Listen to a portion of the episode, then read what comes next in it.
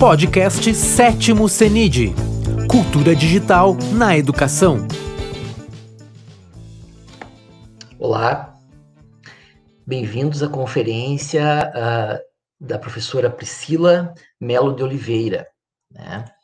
A professora Priscila ela é mestre pela PUC do Rio de Janeiro, pós-graduada em ensino pela UERJ e graduada em geografia pela mesma universidade. Atua como professora na Secretaria Municipal de Educação de Duque de Caxias, Rio de Janeiro, e da Secretaria Estadual de Educação do Rio de Janeiro, SEDUC. Criadora do canal Prigel, Prigel no YouTube, onde apresenta ideias de diferentes práticas de ensino e ferramentas digitais para a educação. Tem experiência, pra, tem experiência prática com metodologias ativas tecnologias na educação e ensino de geografia. Faz formação e treinamento de professores. A Priscila vai nos brindar com a palestra, então, Ensino Híbrido na Prática, ferramentas tecnológicas que facilitam no processo de aprendizagem. Então, vamos chamar a professora Priscila para fazer a sua fala. Olá, Obrigada pelo convite. Eu me sinto lisonjeada de estar aqui com vocês, de falar de um assunto que eu sou apaixonada, que, é, que são as metodologias ativas, o ensino híbrido, a educação em si. Então, obrigada pelo convite. Beleza, nós que agradecemos a participação, tá? Hoje a gente vai falar um pouquinho sobre ensino híbrido na prática. E deixa eu só passar aqui. E para começar a falar um pouquinho sobre uh, a Prigel, né? Eu sou a Priscila Mello e essa bonequinha que está aparecendo aí é a Prigel, nesse mundo conectado. Acabei criando uma personagem para poder para poder é, me conectar com os meus alunos e acabou virando o símbolo aí. As metodologias ativas. Opa, peraí. Ah, o slide está aparecendo aqui. Me desculpe. Vamos lá. Vamos falar então sobre ensino híbrido. Antes de falar do ensino híbrido é, em si, né, de apresentar as ferramentas, na verdade, é importante destacar que o, ensino, o que, que é o ensino híbrido. Nesse momento de pandemia, de isolamento social, de ensino remoto, onde começa a se retornar a, o ensino presencial, muitas instituições estão utilizando o termo ensino híbrido sem muita propriedade do que ele realmente é. Ensino híbrido não é só transmitir aula online. Ensino híbrido vai muito além disso. De forma bem rasa, o ensino híbrido é um modelo de aula em que o aluno aprende de forma offline e de forma online. Ele vai mesclar o ambiente da aula física com o ambiente virtual. Então, é necessário ter esses dois momentos. O ensino híbrido, de fato, vai acontecer quando o ensino presencial voltar. Enquanto não houver ensino presencial, a gente está vivendo outra coisa, que é o ensino remoto. E mais do que ter esse ambiente físico e ter esse ambiente virtual, o ensino híbrido envolve uma mudança de perspectiva metodológica. O ensino envolve, é, ele está envolto das metodologias ativas. É, ele está relacionado com uma mudança do olhar sobre o processo de aprendizagem, do olhar sobre o aluno, da posição do professor ali na sala de aula. E o ensino híbrido também tem relação com as tecnologias, né, com os recursos tecnológicos. Mas bem antes dos recursos tecnológicos, tem a ver com essa mudança na perspectiva do processo de aprendizagem. Então, o ensino híbrido, ele vê o aluno como um ser ativo. A ideia é desenvolver alunos conscientes, críticos, autônomos, que sejam polivalentes, que sejam capazes de estudar é, por si só também e ser responsável também pelo seu processo de aprendizagem. Então, por que, que eu estou falando que não dá só para utilizar a tecnologia ou não é só transmitir aula online? Transmitir uma aula online que não estimule essa autonomia do aluno não é ensino híbrido, é transmitir aula online, ponto. Então, ensino híbrido tem essa, isso, esse caráter da visão do aluno como um ser ativo. E o professor, no processo de aprendizagem, se torna um importante mediador, não mais o ser responsável em trazer todo o conteúdo, não é, não é aquele professor conteudista da educação tradicional, né, que é uma, um, uma mera enciclopédia do saber. O professor perde esse caráter é porque a gente vive hoje num mundo globalizado, onde o acesso à informação está ali num clique. Então, os conteúdos estão a um clique desses alunos. Então, o professor, muito mais do que um transmissor de conteúdo, é um mediador do processo de aprendizagem para auxiliar com que esses alunos absorvam os conteúdos que sejam, mas que eles sejam é, mais ativos no, no, processo de aprendizagem, né? É ensinar a aprender, processo de aprender a aprender, né? Como muitos autores falam. E mais do que isso, antes de tecnologia, de qualquer coisa, o ensino híbrido está em volta da personalização do ensino. É necessário personalizar o ensino para que esse, é, esse processo educativo chegue a todos que são diferentes. Os seres humanos eles aprendem de formas diferentes, então a gente precisa ensinar de formas diferentes. É, existe um autor que eu gosto muito, que é o Gardner, que fala das múltiplas inteligências. Então, se existem diversas formas de aprender, a gente tem que trabalhar com diversas formas de ensinar. E o ensino híbrido está em volta da personalização do ensino.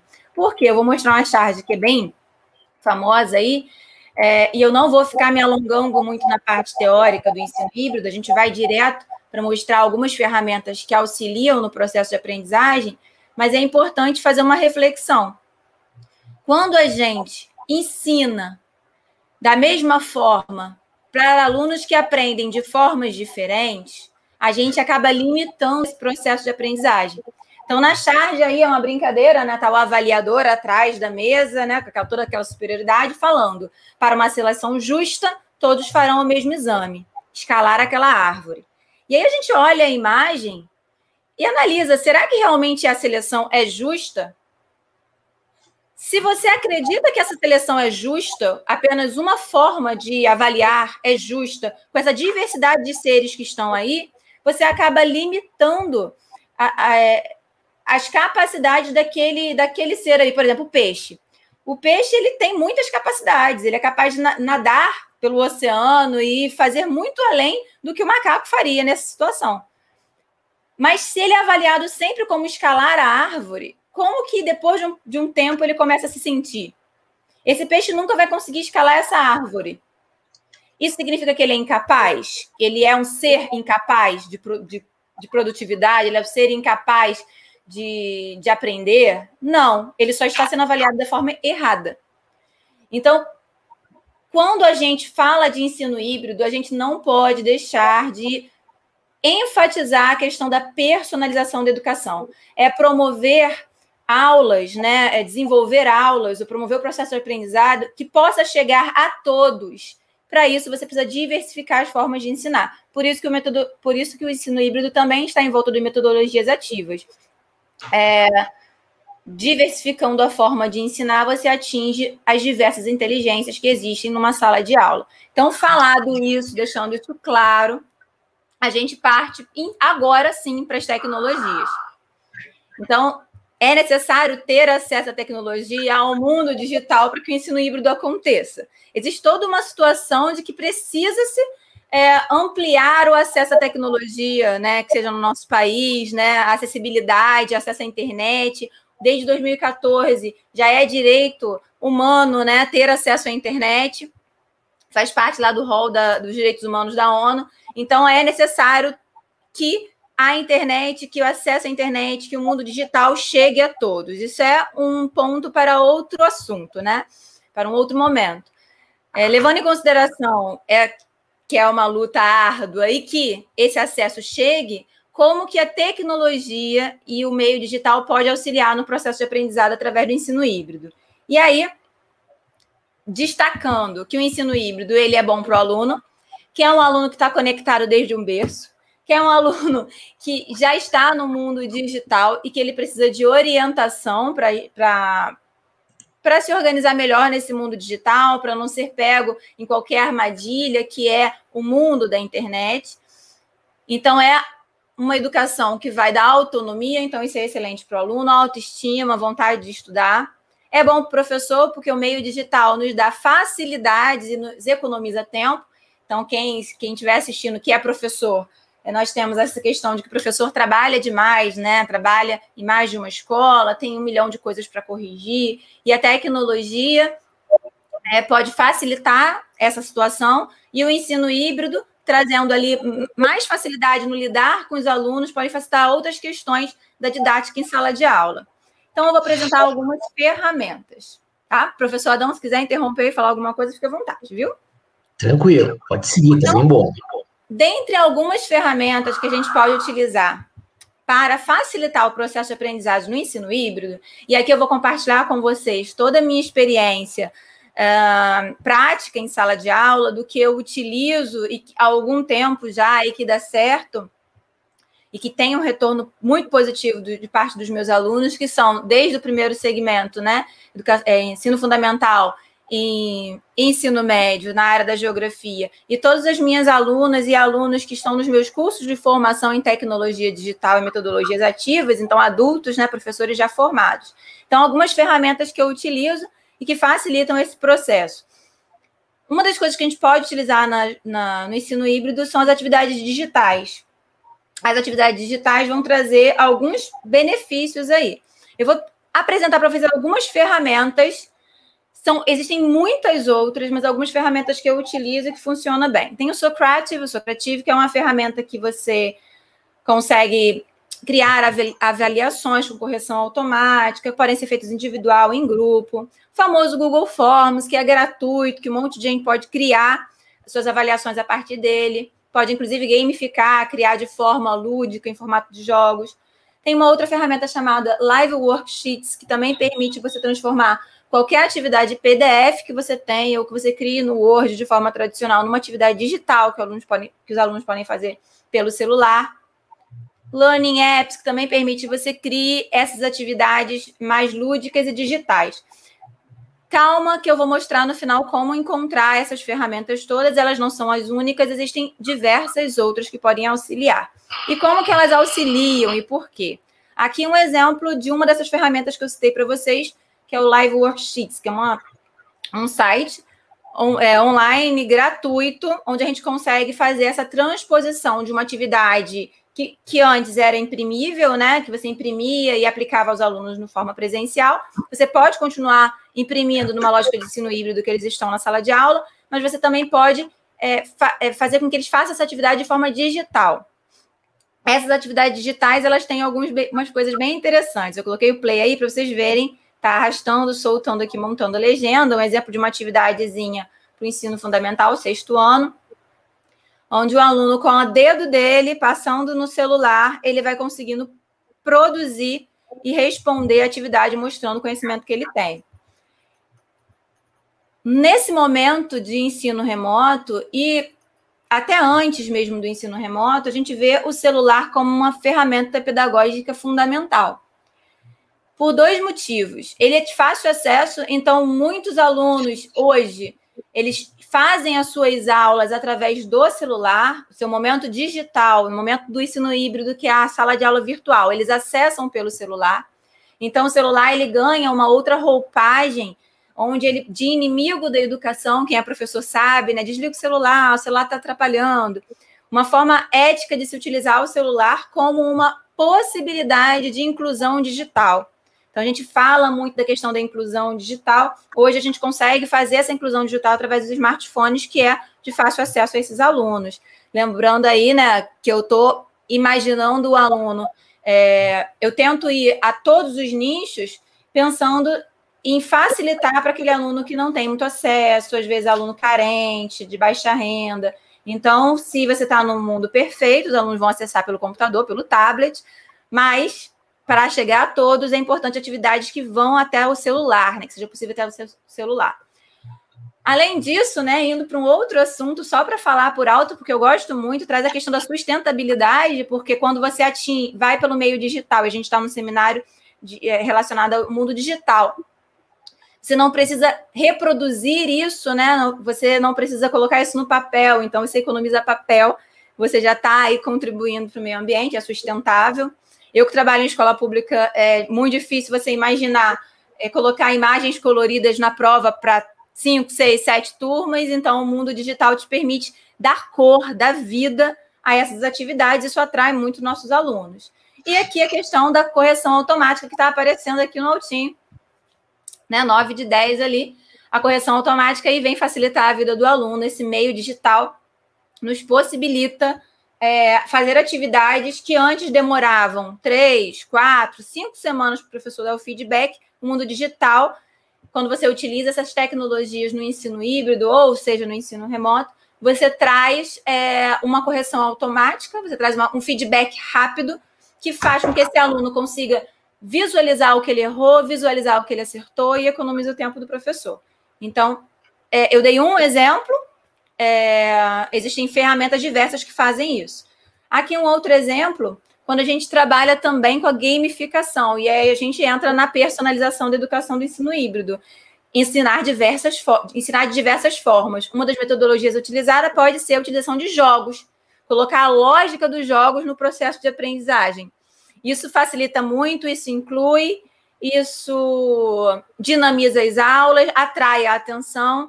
E quando você fala de ensino híbrido, você pode produzir jogos que sejam feitos de forma digital, pelo celular com o aluno. Aqui é um exemplo de um joguinho de jogo da memória, onde tem conceitos geográficos escritos em imagens para ele se relacionar com esse conceito, onde é feita uma aula é, online, por exemplo, né? Quando a gente fala de ensino híbrido, a gente fala. É, eu não vou ficar entrando nos conceitos, porque acredito que outros professores vão falar disso. Mas a gente fala, por exemplo, da sala de aula invertida, que é enviar para os alunos material para que ele estude em domicílio e quando ele venha para a sala de aula, ele traga já esse conhecimento para ser debatido com o professor no momento que o professor estiver online né, online, desculpa, presencial ali junto com o professor, né? No ensino remoto agora pode ser a famosa a, aula síncrona, né? E aí, é, transformar esse momento de, de debate em sala de aula com atividades práticas, momento onde você pratica. E gamificar essas atividades faz com que o, o com que as aulas fiquem ainda mais interessantes e atinja aquele aluno que às vezes está cabisbaixo, é, ninguém nunca fez um jogo, perdeu para o chefão no jogo, como meu filho fala, e desistiu. A pessoa vai tentar outra vez. Então, utilizar jogos, utilizar atividades mais lúdicas, vai fazer com que esse aluno pratique, tente, quantas vezes for necessário, e aí ele vai internalizando essa atividade. Priscila. Não, professor, pode falar. Assim, ó, é, uma curiosidade, para os professores de geografia, que quiserem uh, uh, desenvolver esses joguinhos, por exemplo, que ferramenta você utilizou? Ah, sim. E não precisa ser só de geografia. Aqui eu dou, dou sempre exemplo de geografia, porque é minha área. Então, eu produzo para mim e eu mostro o que eu produzo. Pode ser claro. para qualquer área de ensino. Essa ferramenta que eu utilizei foi a Learning Apps. Learning Apps. Hum. No final aqui da palestra, eu vou te dar o caminho para chegar a vídeos que eu tenho já produzidos sobre essas ferramentas para facilitar a criação. Caminho onde você vai encontrar jogos prontos para utilizar para os seus alunos, então tem uma, uma, uma categoria muito grande de busca, fácil de você encontrar em diversas áreas do ensino, em diversos níveis de ensino, você encontra atividades prontas, e eu também dou é, orientações de como produzir as atividades. Pode ficar tranquilo, mas esse aqui é o Learning Apps. São interessantes, né? Aqui, ó, um outro exemplo de uma atividade muito legal para a gente utilizar nesse mundo digital é uma outra ferramenta chamada WordWall. Aí eu criei joguinhos, eu fiz um mix de diversos jogos, né, relacionados à minha disciplina. Aqui tem um, uma pergunta aqui embaixo, ó, fina camada superficial que cobre a Terra. E tem esse formato de jogo onde o aluno ele tem que correr com o bonequinho antes dos fantasmas pegarem para entrar na resposta certa. Esse jogo é muito legal, que faz uma analogia àquele famoso jogo, né, que todo mundo já jogou, que é o Come Come, né, se eu não me engano. Uhum. Então, aqui, ó, outro jogo. A resolução não está muito boa, mas o trem passa com a pergunta e o aluno derruba o balãozinho com a resposta. Um jogo de quiz, né? Imagina uma questão de vestibular, ao invés de você fazer aquela coisa maçante, de colocar lá para fazer um por um, você poder gamificar as atividades que você é, já faz naturalmente, depois numa prova mais tradicional, o ensino híbrido também não exclui o tradicional, ele soma e, e o que é bom, né? Ele vai conseguir ter muito mais é, autoconfiança para realizar essas avaliações. Então, utilizar desse meio digital, utilizar a tecnologia com a ideia de que temos que diversificar para atingir a todos e temos que fazer com que eles estejam junto conosco. São alunos que eles são pessoas, né? Seres humanos que estão conectados a esse mundo e às vezes passar algumas horas por dia sem tecnologia não tem nem muito sentido. Então, ao invés de ficar lutando contra, guarda o celular, não mexe nisso, não mexe naquilo, é criar uma cultura escolar e mostrar que aquele aparelho eletrônico, ele pode ter uma função pedagógica que pode servir para que você acrescente, some, estude e amplie seus horizontes, né? Inclusive, auxiliar nessa, nessa, nessa estrutura de utilizar o meio digital para que esse aluno não entre numa rede social e se perca lá por horas e horas e horas e não estude. Então, mostrar outros caminhos que é possível. É, Dei algum, vou dar aqui alguns exemplos de outras atividades também no ensino híbrido relacionada à educação a partir de projetos. Como o ensino híbrido está muito em volta das metodologias ativas, a educação é baseada em projetos é algo muito presente. A educação baseada em pares, né, é algo muito presente. E se utilizar das redes sociais. Então, a gente vem com uma, um forte apelo desse mundo digital que são as redes sociais que atraem esse jovem, adolescente, adulto, idoso. Minha, minha, minha vozinha está lá sempre conectada no que está acontecendo no Instagram. A trazer esse mundo digital para a sala de aula. O ensino híbrido permite isso, até porque o ensino híbrido fala que a gente tem que ir além das paredes de uma sala de aula física. Se a gente vai além das paredes de uma sala de aula física, a gente tá aprend... a gente aprende em qualquer ambiente da nossa vida. A gente aprende a todo momento. A gente aprende na nossa casa, a gente aprende andando na rua, a gente aprende assistindo televisão, a gente aprende nas redes sociais. Então, o processo de aprendizagem ele é muito além do que os muros da escola. Então, entrar nas redes sociais para fazer com que esse aluno esteja ali também aprendendo é fundamental. Então, é, na educação baseada em projetos, por exemplo, eu, eu fiz um projeto ano passado, é, em plena pandemia, com os meus alunos, de forma digital, 100% online, né? não é o ensino híbrido, é no ensino remoto, onde a gente trabalhou com memes e redes sociais. Então, como que eu comecei a trabalhar? Eu comecei a atrair esse aluno para minhas redes sociais. Então, no meu Instagram, eu publiquei essa imagem. Eu ia dar uma aula sobre um continente específico, eu sou professora de geografia, e aí, antes dessa aula ir para o YouTube, que seria uma aula gravada no YouTube, onde eu fiz o convite para que eles assistissem, eu coloquei essa imagem. Você sabe em qual continente ficam essas paisagens? E deixei no Instagram para que eles respondessem. Então, entrou um monte de gente para responder, um monte de aluno, um monte de gente que não era aluno, e todo mundo respondia, né? É América, é Oceania. E eles foram dando os toques deles. No dia seguinte, eu coloquei uma outra imagem e aí, professor Adão, você chuta algum continente?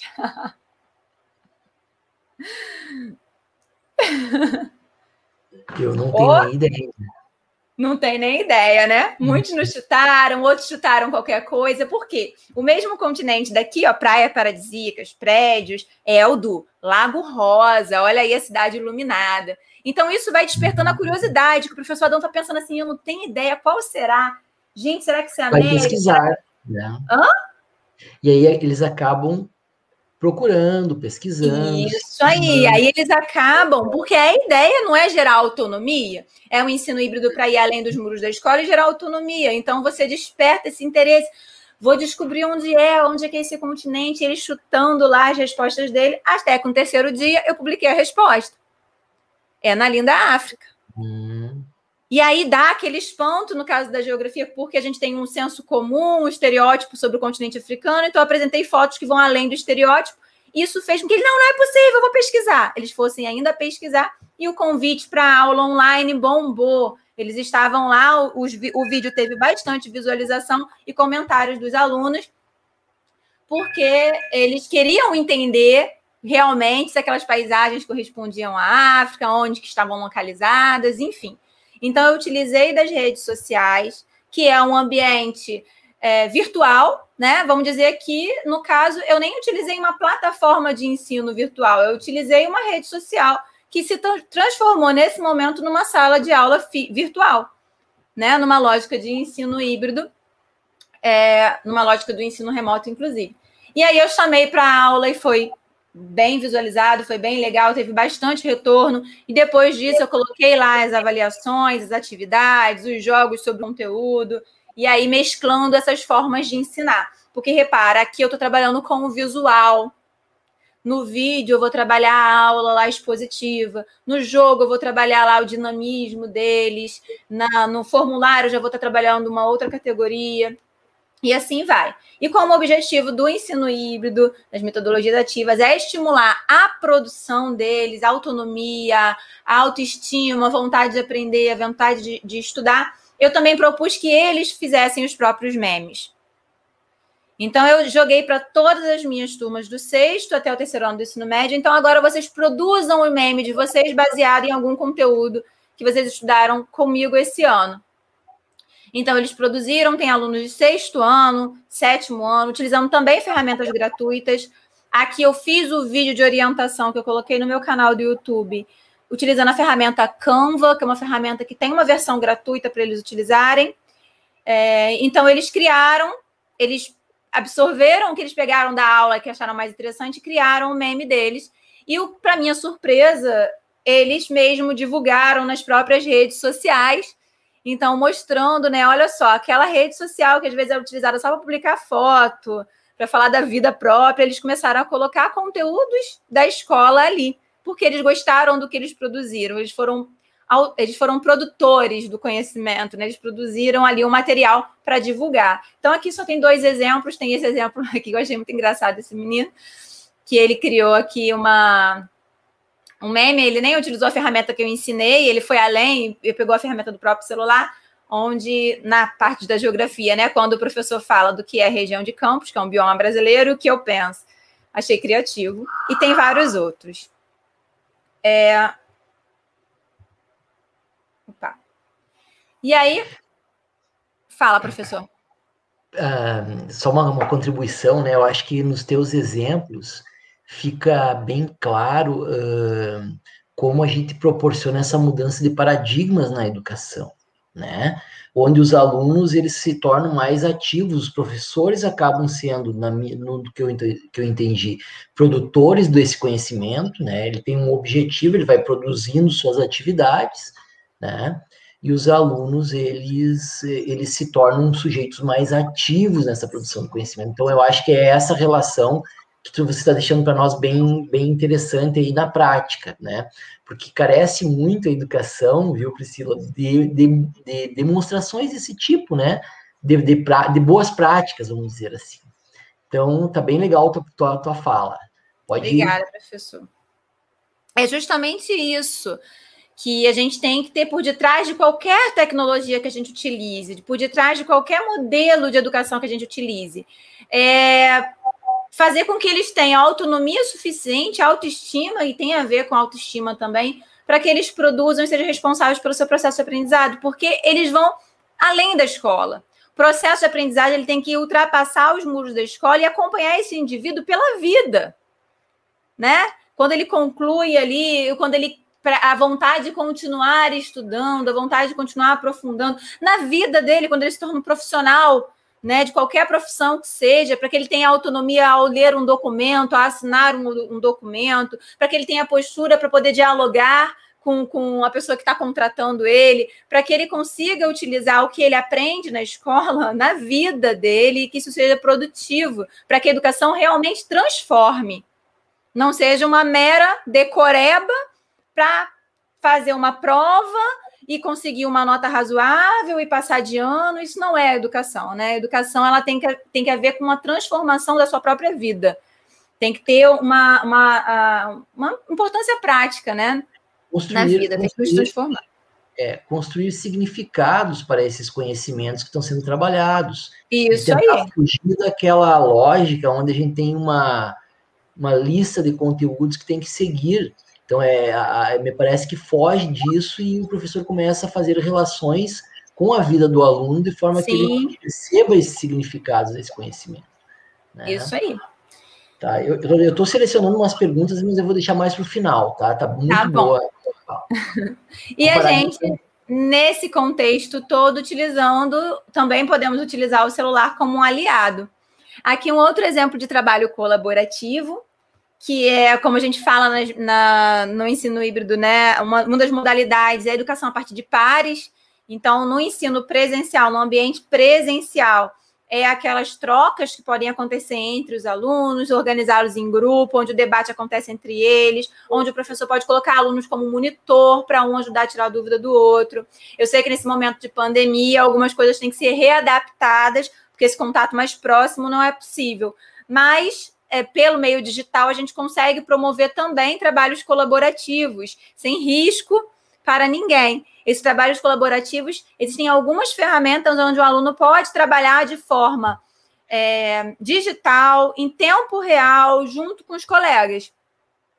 Ele pode construir quadros, imagens, projetos juntos, trocar, dialogar. Não quero assim, eu quero, né, quero dessa forma. Essa troca, esse diálogo, escutar o outro, tudo isso está envolto ali desse processo. E aí eu vou dar um outro exemplo, porque eu gosto muito de exemplos práticos, né? Eu podia vir aqui e ficar falando de sala de aula, podia estar falando para vocês de utilização de rede social, da atividades digitais, de trabalhos colaborativos, de educação a partir de pares. Para mim fica sempre muito vago. Então eu gosto de dar exemplos que são na minha área, mas que podem ser adaptados para todas as áreas.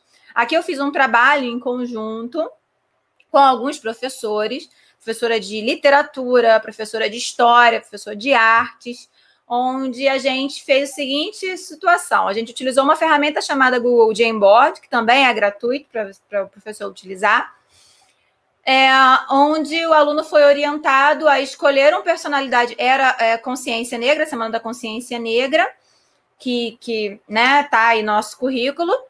Eles tinham que escolher uma personalidade negra para contar a história e montar um, um PDF, montar um, um material que seria difundido entre eles. Então, as duplas escolheram e criaram de forma colaborativa no Jamboard. Então, aqui uma dupla escolheu a Dandara, a professora de artes deu orientação de como construir um quadro expositivo, no caso, um cartaz, para criar o nosso e-book. A professora de, de, literatura e português orientou na escrita, mensagens curtas, já que é um, um e-book é, demonstrativo, mensagens curtas. Eu dei algumas orientações, a professora de história deu as orientações. Então, os professores trabalharam colaborativamente e os alunos produziram também um material que logo depois eles difundiram. Aqui a dupla escolheu a Maria Carolina de Jesus, é, mostrando a importância do, da, da educação a partir de projetos, porque esse livro da Maria Carolina de Jesus não tinha nada a ver com esse projeto em si, foi um livro trabalhado no ano anterior na escola, foi um projeto de leitura do ano anterior na escola, e marcou tanto que quando a gente propôs o trabalho o ano passado, né? O, o projeto de leitura foi em 2019, se eu não me engano. As alunas resgataram: ah, eu quero falar da moça que escreveu aquele livro que a gente leu. Então, a questão de você trabalhar com projetos e fazer com que isso tenha significado para eles. Então, eles criaram um material e eles mesmos difundiram o material para além da escola, compartilharam com seus familiares, colocaram nas redes sociais, então mostrando né, a escola ultrapassando esses limites do muro. Então, é, como que trabalhar na lógica híbrida vai muito além do que transmitir online.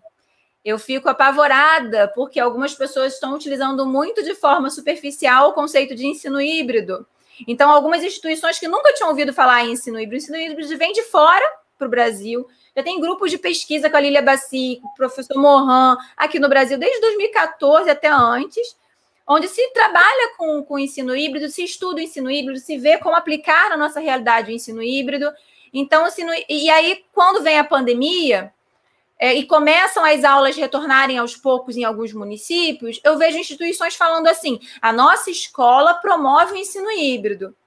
Promove como? Só porque colocou uma câmera filmando o professor enquanto ele dá aula na escola para um grupo e aí o, o, tem um outro grupo assistindo online? Isso não é ensino híbrido. A mera transmissão online de uma aula não é ensino híbrido. Se essa aula continua sendo absurdamente é, é, focando só um tipo de aprendizagem, né? Sem diversificar. Uma aula que é unicamente com um único modelo, ele não vai atingir a personalização do ensino.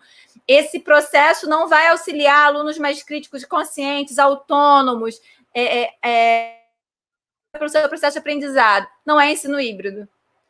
A gente pode pegar, na, a gente pode auxiliar, mas a ideia é que o aluno voe sozinho também Nós vamos mostrar caminhos, vamos orientar, gerar autonomia. Por que, que tivemos tanto problema no ensino remoto? Porque muitos alunos foram para casa e eles pensaram: o que, que eu faço agora? Né? Estou sozinho. A professora pega na mão ali e faz tudo junto sempre. É dar, pegar, ajudar, né? Mas dar orientação para que ele consiga ter autonomia para dar passos sozinho, que ele também seja responsável pelo processo de aprendizagem. Isso desde a educação infantil. Desde a educação infantil. Esses alunos mais autônomos. E aqui é um outro exemplo. É que eu sou apaixonada pelos trabalhos dos meus alunos, então sempre quando eu vou falar, eu acabo mostrando. A gente fez um livro dos biomas do Brasil, que aqui foi com uma turma de sétimo ano de uma escola pública no bairro periférico, tá? É, infelizmente, nem todos conseguem fazer por conta da questão da acessibilidade, que a gente já falou, mas quando você começa a propor atividades diversificadas utilizando tecnologia, a participação aumenta, porque muitos evadem, não só pela questão de acesso, mas pela questão de, ai meu Deus, mais um PDF para ler. Tem que ler aquele PDF de 50 páginas, de fazer um monte de questão igual no final do caderno. E esse aluno ele vai desaparecendo, porque o, o Free Fire é muito mais interessante, porque ficar na rede social é muito mais interessante, qualquer outra coisa é muito mais interessante. Ele já não foi estimulado a, a ter autonomia de estudo sozinho. E aí você ainda propõe sempre uma mesma atividade no mesmo formato, ele vai evadir, não tem jeito. Então, quando propõe essas atividades onde ele é mais autônomo, ele produz, eles aparecem e fazem atividade. Eu consegui bater um recorde de 85% de participação em atividades no ano passado. E fizemos um projeto na minha escola onde a gente investigou realmente quem não estava fazendo é porque não tinha acesso. E a gente vai por outros meios, trazendo outras alternativas para esses alunos, que eles precisam dessas outras alternativas enquanto não há essa universalização da, da, do acesso digital, né? À internet. Mas aqui foi um trabalho colaborativo também, onde cada aluno produziu uma página sobre os biomas do Brasil. E essa aluna aqui produziu sobre a Mata Atlântica, Aí eu botei duas páginas aqui, ó. Floresta Amazônica, Mata das Araucárias. Cada aluno fazia até quatro páginas sobre o bioma, tá? Eles estruturavam de uma forma para ficar mais visualmente bonitinho. Aqui, esse aqui botou até a seta para indicar a fauna no outra, na, na outra página. Então, aqui, Mata dos Cocais, a Caatinga. Enfim, só um exemplo. E aí, para quem está me assistindo, o professor falou lá no início que eu tinha um canal no YouTube. Vou aproveitar esse momento merchan para te chamar, onde você vai encontrar ferramentas para você trabalhar, onde eu faço orientação, eu mostro como utilizar as ferramentas, eu dou ideia, eu mostro o que eu fiz, que deu, deu certo na prática, é no meu canal do YouTube. Olha, tá aí, professor, lembra? Falei que ia mostrar onde encontrar. Se você entrar no meu canal do YouTube, que é o Prigel, você vai encontrar playlists de diversas áreas. Playlists onde eu ensino a trabalhar com PowerPoint para criar apresentações parecidas com essa que eu estou fazendo. É, porque no ensino remoto, no ensino híbrido, o professor quer produzir material para os seus alunos, não pode produzir uma aula a partir do PowerPoint, gravar a tela dessa, do, do computador para poder compartilhar essa aula. Então, lá no canal eu ensino a gravar tela, ensino a criar slides, a fazer a própria aula. E eu dou dicas e ensino a utilizar diversas ferramentas digitais uh, para uma, uma aula legal, tanto no ensino remoto como no ensino híbrido. Então, tá aí o canal Frigel. E o objetivo disso tudo, né? É que alunos sejam, né? Que a gente estimule o processo de aprendizagem para os alunos que seja, né, o processo seja de polivalência, alunos mais autônomos, críticos, com autoestima e com o principal, prazer em estudar. Quantas vezes a gente já não escuta assim, ai, mas eu só estudava porque eu gostava. Lógico, gente. Tem gente que consegue estudar até o que não gosta. E tem gente que tem que fazer isso a vida inteira, porque né, encara algumas aulas e algumas disciplinas que, ai, meu Deus. Mas se a gente consegue fazer com que, mesmo aquela aula que antes era chata ficar legal, gera prazer em estudar. Ele pode nunca ser apaixonado pela geografia, mas se ele sente ali um certo prazer em desenvolver aquelas atividades, ele vai gerar uma autoestima para buscar o que vai lhe dar mais prazer no futuro. Ou até no presente mesmo, né? Buscar. E é basicamente isso. Eu tenho alguns cursos também de tecnologia na educação, mas isso aí fica para um outro momento. Opa, fechei, professor. Muito bem, parabéns, Priscila. Obrigado pela bela conferência, né? Eu acho que a gente tem um tempinho, a gente pode trocar algumas ideias e depois ouvir o público, né? Num outro momento. Uh, eu acho que você traz várias questões, vários pontos muito interessantes na tua fala, que é uh, a primeira questão que eu já abordei antes na minha intervenção, que foi essa ideia da mudança de paradigma né, de uma mudança de paradigma de uma educação bancária, vamos usar esse termo que é conhecido pelos professores, né, para uma educação mais interativa, mais dialógica, né, onde o aluno se torne um sujeito dessa produção do conhecimento e o professor é um mediador, você usa esse termo, mediador. Daria talvez para nós trazermos também um termo que eu gosto, que é um problematizador, né, para que esse aluno ele se sinta envolvido com a temática. E aí, aí, e aí tem essas, essas, esses aspectos todos, que é uh, o professor precisa se apropriar de tecnologias, e você dá umas dicas muito legais. O professor precisa se apropriar também de, de pedagogias, de didáticas, que você usou muito legal aquela imagem da avaliação dos diferentes, né? o peixe, o elefante, não lembro qual outro animal que tinha ali. Bom, a minha primeira pergunta para ti seria a seguinte: é, é, como que, na, talvez você possa falar do âmbito da tua escola, onde você trabalha, ou talvez do espaço ali da cidade, é Duque de Caxias, você falou, né? Sim. É, como que se dá, então, a, a, nesse processo, a formação de professores para o uso, de, para o desenvolvimento desse ensino híbrido no contexto onde você está uh, você atua? Pois é, professor, essa é uma grande questão que, inclusive, fez com que eu criasse o canal.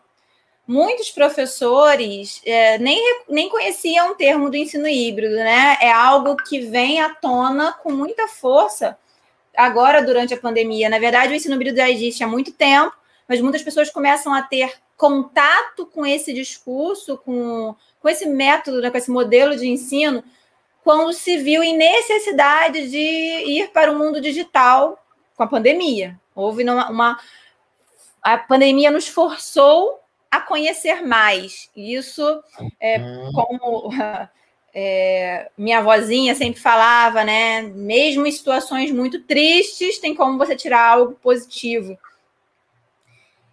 E se há algo positivo no meio de tanta tristeza que está se vivendo aí o mundo, é que as pessoas começaram a ter que se olhar mais para si e tiveram que ver a, a importância da tecnologia. Como que o acesso à tecnologia, como que esse meio digital pode auxiliar no processo de aprendizagem. Então, eu vou falar pela minha experiência. É, eu com, com, trabalho com tecnologia há algum tempo e quando começou o ensino remoto, eu comecei a aplicar algumas coisas na, nas minhas aulas que eu já aplicava antes, mas comecei a colocar isso público e muitos professores começaram a me procurar pedindo orientação, como fazer isso, como fazer aquilo. Ah, eu queria postar uma aula, não estou conseguindo, o que, que eu faço? E aí eu reparei que há uma deficiência na formação. Que eu acredito que as próprias universidades estão mudando isso, os cursos de formação de professores estão mudando isso e viram essa necessidade de mudança. Tanto que eu já dei palestras para universidades, onde o próprio professor universitário fala: ah, é a primeira vez que eu faço uma aula pelo Meet, é a primeira vez que eu estou vendo esse, essas ferramentas. Porque a gente não tinha. É, né, não, não havia tanta necessidade, já que as coisas estavam normais. Então, acredito que não havia tanto investimento nisso. E fato, porque é, me procuram sempre no meu canal é, cresce, quase mil pessoas por dia se inscrevem no meu canal e são professores ávidos em conhecer ferramentas para melhorar suas aulas. Isso me deixa extremamente emocionada porque mostra que o professor no Brasil é ser incrível, né? Ser que busca no Brasil e no mundo, né? Que eu tenho professores também de Portugal, Uruguai, Espanha. Eles buscam sempre inovação, eles querem mais e aí precisa-se de mais investimento nessa nessa formação do professor que sai da universidade, que eu agora acredito que vai mudar essa questão da, da grade, de colocar mais recursos tecnológicos, é, porque a situação fez essa necessidade e agora não tem mais como voltar atrás.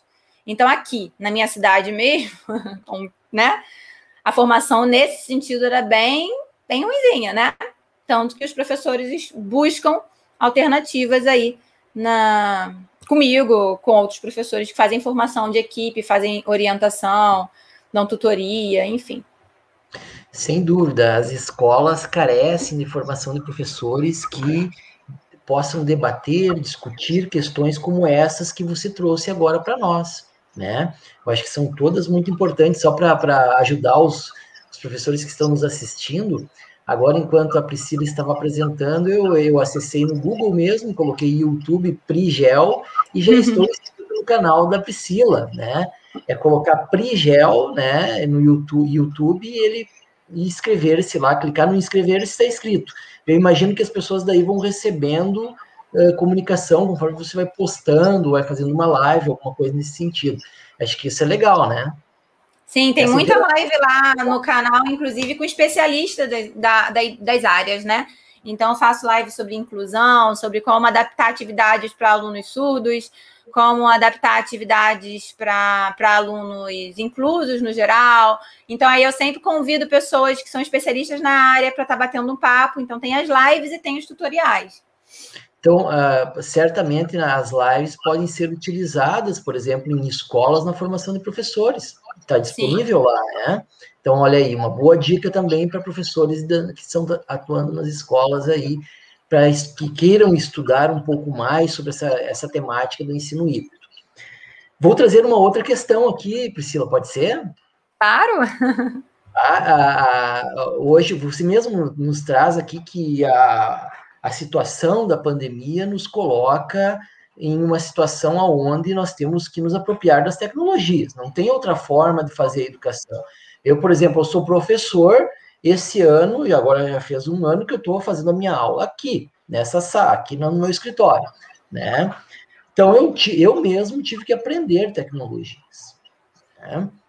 E, ao mesmo tempo, às vezes, às vezes eu me cobro isso que você falou na sua palestra. Parece que eu faço, às vezes, a minha aula ela é online. Às vezes eu vou lá e faço a minha aula como se estivesse lá na, na, na instituição, né? Então, são coisas que a gente vai aprendendo e vai corrigindo com o, com o caminhar, né? Vai aprendendo caminhando, como a gente diz.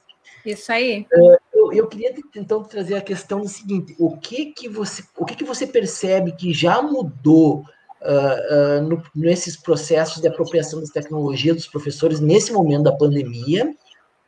E a, e a outra é o que, que vai ficar no pós-pandemia. Vamos imaginar assim, bom, agora voltamos à aula presencial. Né? Como é que você acha que vai voltar estas aulas? O que, que vai ficar desse processo todo que vai, que vai modificar a, a, a educação? Tá. É, a questão do que mudou, eu vou me basear nos relatos que eu recebo, né? Hoje eu tenho 70, quase 80 mil é, professores que me seguem lá no, no meu YouTube. Tenho bastante também no meu Instagram, estou chegando a 7 mil pessoas que me seguem no Instagram. Tenho grupo no Telegram, então aí eu fico o convite. Quando você chegar no meu YouTube, você vai conseguir acessar minhas outras redes sociais. E o relato sempre é: nossa, eu não sabia que era capaz de fazer isso. Nossa, eu não sabia que dava para fazer tal coisa. Nossa, eu me superei, eu consegui fazer tal coisa. Ontem eu recebi um e-mail de uma professora com 60. Ela falou: eu tenho 68 anos, me aposento ano que vem mas eu não quero me aposentar sem ter feito a diferença no ensino remoto. E eu achei aquilo lindo demais. Aí eu fiz umas indicações de vídeo para ela, ela já me mandou: olha aqui o quebra-cabeça que eu fiz para os meus alunos do sexto ano. Ai, estou tão feliz. Então, eu acredito que muita gente que aproveitou esse momento é, para conhecer, para se aprofundar, se redescobriu e viu que não é um bicho de sete cabeças, não é, é, E a minha ideia é essa, né? Facilitar a vida do professor. Eu não gosto de, de, Assim, eu tenho muita dificuldade quando eu não sei uma coisa que a pessoa vai me, me explicar algo cheio de. Né, de, de palavras difíceis e vai ser assim, e aí usa os termos técnicos. Eu fico assim, meu Deus, a pessoa, a pessoa fala um termo técnico, eu fico perdida, porque é algo que eu não sei. Então, é, e aí tem que buscar o significado do termo do que a pessoa falou para poder entender o que ela está falando. Então, eu tento simplificar ao máximo para atingir a todos. E aí eu vejo muito isso, os professores se redescobrindo, buscando. E, e quando você pergunta sobre. A segunda pergunta foi sobre. O que permanece da pandemia? O que permanece. No retorno. Nós, isso, nós estamos falando aqui de ensino híbrido. Então, a ideia é que tudo que você aprendeu, que você tem aprendido nessa situação de pandemia no ensino remoto, está aplicando no ensino remoto, vá para a sala de aula presencial numa lógica de ensino híbrido. Porque o ensino híbrido justamente é utilizar a tecnologia, utilizar o meio virtual junto com o ensino presencial. Enquanto as aulas não retornarem ao presencial, não existe ensino híbrido. Tá? E eu estou deixando claro que eu acredito que as aulas também não têm que retornar agora. A gente tem que estar em segurança, as famílias têm que estar em segurança. Mas quando, né, fomos vacinados e as coisas se acalmarem, porque historicamente é um processo, né? Aqui na, onde eu vivo, há, há séculos atrás, foi dizimado pela febre amarela. Então, são processos, essas pandemias, epidemias, são processos que o ser humano desenvolve tecnologia, os conhecimentos adquiridos ao longo da história eles são fundamentais e a gente passa por ele, só que a gente não pode esquecer, né? Porque quando a gente esquece a história, a história tende a se repetir, né? Muitas vezes como tra tragédia. Então, qual é a ideia? Quando a gente retorna para a sala de aula, não voltar ao passado, continuar avançando, adotar de vez a lógica de um ensino híbrido e manter o que aprendeu e continuar aprendendo numa formação constante e continuada, que é fundamental na educação. E olha só que facilidade, se eu não utilizava antes uma, uma tecnologia que produz atividade de correção automática, e que hoje eu aprendi a utilizar, faço no Google Forms que seja uma avaliação que tem correção automática, por que não continuar com isso quando eu voltar para o ensino presencial? Eu dou a prova física para o aluno escrever ali, sim, porque muitos da educação infantil têm que desenvolver a escrita, né? Para não ficar só nos dedinhos, ele tem que aprender a escrever. Mas aí, com os maiores, eu posso mesclar as duas coisas, utilizar a tecnologia a nosso favor e botar em prática um ensino híbrido realmente, utilizando aí esse mundo virtual, digital, incrível, que eles estão sempre conectados com mais qualidade ligada ao processo de educação. Eu concordo com você, eu acho que sim, né? Assim que retornarmos às aulas presenciais, eu não sei se retornamos 100%, mas eu acredito que o ensino híbrido ele, ele tende a ser ampliado bastante, né?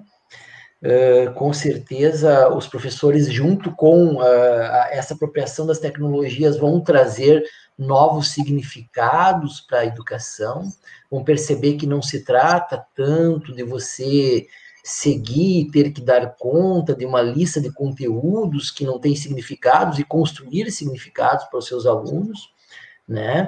Acho que sim, concordo muito com você sobre a ideia do professor mediador, né? Eu acho que o professor da tendência é ele se tornar cada vez mais mediador e não o dono do saber, como você usou esse termo, né? Não como uma enciclopédia, né? Até porque hoje em dia a gente sabe, a internet é um lugar onde a gente encontra, e aí eu acho que o professor mediador e problematizador ele é fundamental.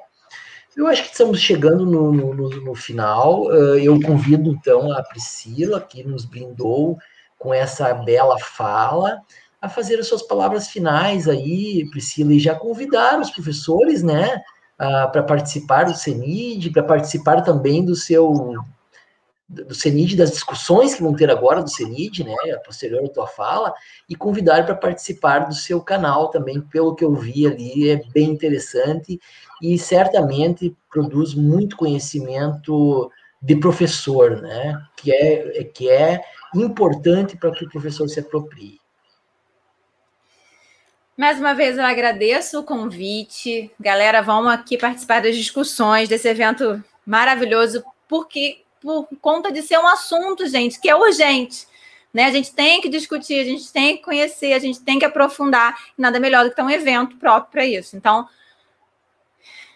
vamos lá, né, gente? Eu quero agradecer é, a todos que estão assistindo, dizer que tenho muito orgulho dos professores desse, desse Brasil, desse mundo inteiro, que estão sempre buscando inovação. E concluir com uma frase né, do grande Paulo Freire: ensinar não é transferir conhecimento, mas criar as possibilidades para que a sua própria produção e sua construção aconteça. Então, é o que o professor, né, a gente está falando e discutindo aqui o tempo todo. A gente vai criar as condições para que o processo educativo aconteça, né? O professor nesse mundo digital, onde em um clique você encontra trabalhos universitários onde aprofundam todos os conhecimentos, não é um mero transmissor de conteúdo, né? Tá, já passou o tempo de se superar a educação bancária, como Paulo Freire dizia, e entender que, que a educação vai muito além do que isso, muito além disso. Eu gosto também muito do Confúcio, que é um filósofo chinês, onde ele, ele tem uma frase que eu gosto muito: a educação alimenta a confiança, a confiança alimenta a esperança, e a esperança alimenta a paz. A gente precisa de um mundo, a educação é o caminho, a gente precisa de um mundo melhor, um mundo de paz, a educação é um caminho perfeito para isso, né? E, e, essa educação que vai levar à autoestima, que vai despertar o interesse, gera essa confiança, essa confiança de caminhar e ser responsável também pelo seu processo de aprendizagem. Então, é, para concluir, as, o ensino híbrido vai muito além de tecnologia. O ensino híbrido tem a ver com essa mudança de perspectiva, com essa mudança de olhar para esse aluno que não é um passarinho acuado, de boquinha aberta, recebendo conteúdos, é um ser capaz, ativo, de bater asas, voar e atingir o céu, né? atingir o mundo. E nós temos que estar aí orientando esses caminhos, orientando esse processo. O professor ganha muita importância no ensino híbrido, ele tem muita importância no ensino híbrido, e é necessário toda essa mudança de visão, de cultura escolar, para que os seres humanos sejam mais ativos, capazes de caminhar e serem responsáveis pelo seu processo de aprendizagem. E aí, né, como o professor falou, eu estou disponível nas minhas redes sociais. Eu tenho um Instagram chamado Prigel7. Eu tive que colocar o 7 porque ainda tinha um Prigel lá. Prigel7. Eu tenho um grupo também no Telegram, onde as, é, os professores trabalham de forma colaborativa. Então, é trazer essa questão da colaboração também para o nosso universo, né? Onde muitos professores estão lá no grupo, eles falam: eu preciso de uma atividade, alguém me orienta, e um, um professor ajuda o outro. Eu tenho um canal no Telegram também, que aí é mais informativo para quem não tem paciência para grupo, onde eu posto sempre as novidades. O YouTube, onde tem separado por playlists, uh, onde você vai buscar bastante material ali, tem bastante material para os professores trabalharem. E é isso, basicamente isso. Tem um canal também, tem uma página também no Facebook. Eu estou quase todas as redes sociais. Eu tomei conta mesmo, eu invadi os espaços que, que nos cede direito. Eu sempre brinco nas palestras que eu participo, que é o seguinte: quando eu comecei a criar vídeos para o YouTube, eu tenho vídeos também para os meus alunos da área de geografia, né? Que é uma playlist lá específica que eu faço para eles. Eu tenho um amigo que virou para mim e falou: hum, virou youtuber. E aí eu sempre respondo: não, não virei youtuber, não. Eu continuo uma educadora que me aproveito do YouTube. Porque se a gente não se aproveitar desse espaço, vai ser só para destruir melancia. É um, exemplo, porque outro dia eu estava vendo meu filho assistindo televisão e o cara, o vídeo do cara era destruir melancia. Eu parei para assistir, gente, o que, que é isso? Ia destruir uma melancia, destruir outra melancia, e daqui a pouco colocava mentos dentro da garrafa de Coca-Cola e a garrafa explodia. E a criança estava assistindo, aí eu desviei ali a atenção, fui fazer outra coisa com eles. Se, a gente, se nós, educadores, se pessoas que têm o que dizer não estão nesse ambiente, ele é dominado por destruidores de melancia. Então, sim, professores, invadam todas as redes sociais, estejam aí contribuindo no mundo digital para que a educação vá além da sua sala de aula e que você possa falar ao mundo. Então, é o recado que eu dou. Com certeza, é uma forma de contribuirmos com a educação, né? Porque, como você diz, não existe homem sem educação. Né? Precisamos de educação para nos constituirmos humanos né? e podermos nos relacionar uns com os outros. Priscila, muito obrigado por sua bela conferência. Vamos ver as questões agora que vêm do público e vamos continuar as discussões. Um abração, tchau, tchau. Muito obrigada, tchau. Este podcast foi produzido pelo GPID, Grupo de Pesquisa em Cultura Digital da UPF em parceria com o Núcleo de Música, projeto de ensino do IFRS Campo Sertão. Composição de trilha sonora Felipe Batistella Álvares.